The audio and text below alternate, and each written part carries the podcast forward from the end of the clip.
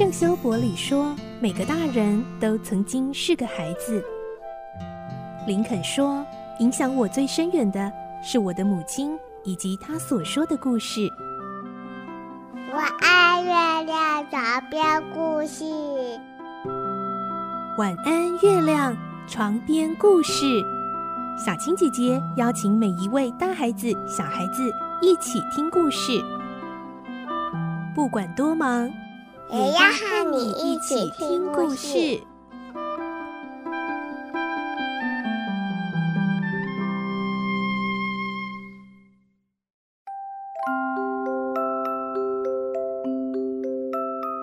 晚安，欢迎你和我们一起听故事。我是小青姐姐，我们今天继续听小公主的故事第三十集。我们会听到莎拉和贝奇发现，在学校隔壁的那栋房子有人搬进去喽。莎拉很期待，因为她很希望从她阁楼的小天窗看出去，能够认识隔壁的邻居。而隔壁的邻居又是谁呢？来听今天的故事。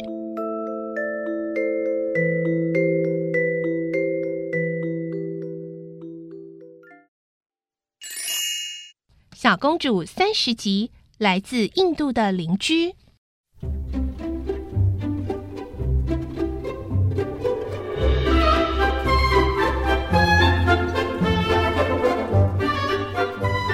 有一天晚上，莎拉在厨房工作，贝奇偷偷在她耳边说：“小姐，隔壁那栋房子好像有人搬进去了，是吗？”“嗯。”今天我看见好几个像女佣的人正在打扫和整理。真的吗？那太好了。莎拉早就希望有人住进隔壁房子，因为那栋房子的阁楼和莎拉的房间正好相对，距离又近。她时常幻想有人打开窗子和她交谈。现在愿望似乎就要实现了。莎拉一边工作一边愉快地想着。搬进来的不知道是怎样的人家，又不知道什么样的女佣会住在那个阁楼上。我希望能认识她，并且和她谈得来。过两天，莎拉从市场买菜回来，看见一辆运货的马车停在隔壁那栋房子的大门前，她的心猛地跳了一下，想着：我第一次来到此地。觉得学校的建筑和内容物的风格很像明真校长，后来证明我的想法没有错。还有那个大家庭里柔软的摇椅和长沙发，让我联想到他们一定很和乐。墙上糊着粉色壁纸，让我联想到成员一定很亲切。这个判断也都没错。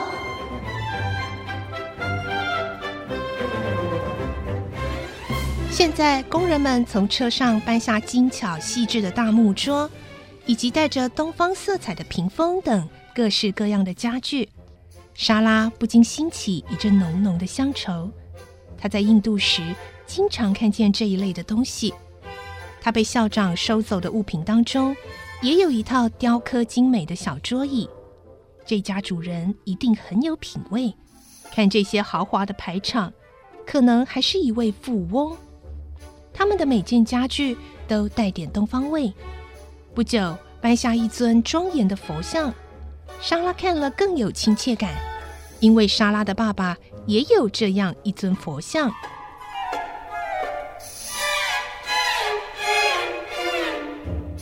虽然莎拉还没看见即将成为邻居的人，但她已对新邻居有了好感。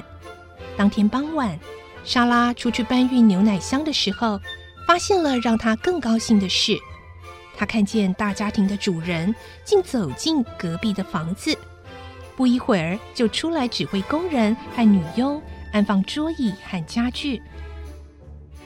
莎拉心想，这位大家庭的主人一定和新邻居有着密切的关系。如果新邻居也有小孩的话，那么大家庭的孩子们一定会常到这里来玩，说不定他们因为好奇。还会爬到阁楼上去呢。莎拉越想越高兴。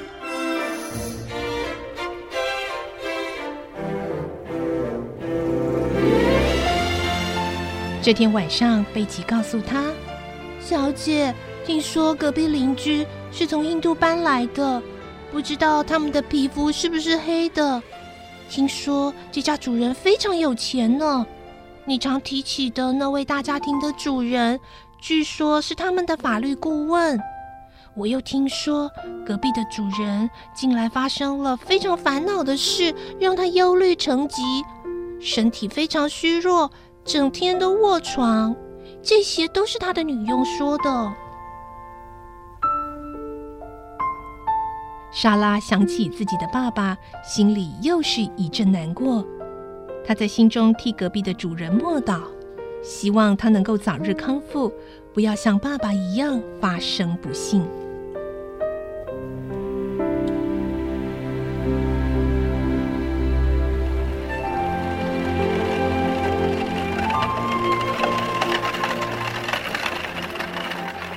过了四五天，有一辆大马车停在隔壁的大门口。马车夫开了车门，那位大家庭的主人和两名护士走下车来。接着，屋里跑出两名工人，把一位印度绅士模样的人扶下车。这位绅士很瘦弱，身上披着大毛毯。大家小心地搀他进屋去。不久，又有一辆医生的马车来到。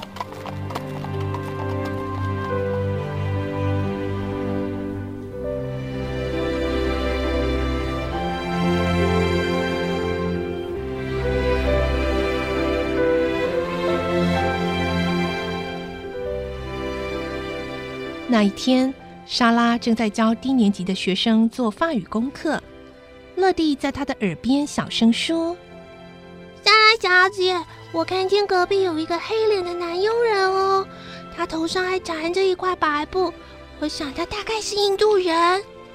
是的，莎拉小姐，你在印度的时候是不是也有那样的佣人呢？有啊，不过现在不要提那些了，赶快去做练习题吧。哦。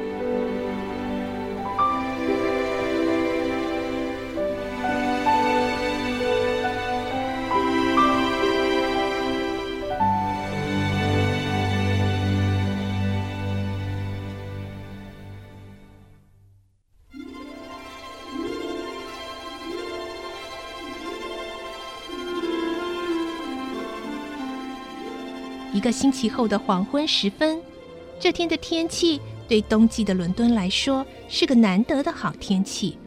西边的天空被落日余晖染成绚丽的色彩。天气好的日子，莎拉最喜欢从没有遮蔽的天窗欣赏壮丽的落日与多彩的天空。这时，她又照例偷了一点空闲，跑到阁楼上来，站上旧桌子。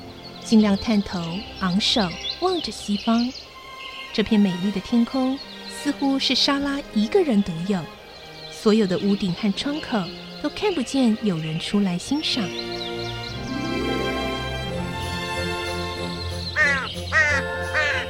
成群的乌鸦赶着归巢的影子，浮现在闪亮的天空，如同一幅画作。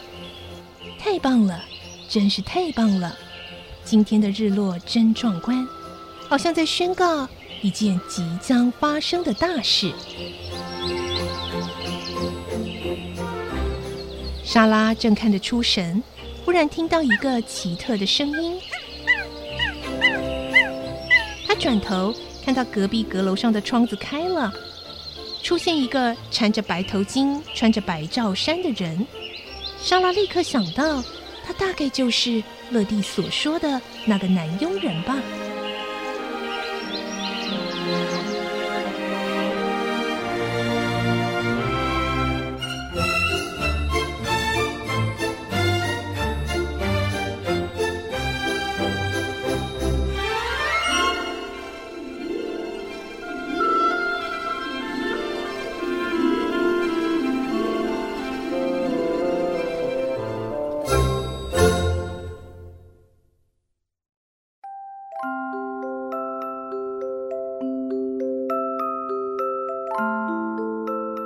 嗯，在故事最后，我们听到出现的这个人是不是真的是新邻居的男佣人呢？他怎么会出现呢？明天再继续来听莎拉的故事喽。祝你有个好梦，我是小青姐姐，晚安，拜拜。小朋友要睡觉了，晚安。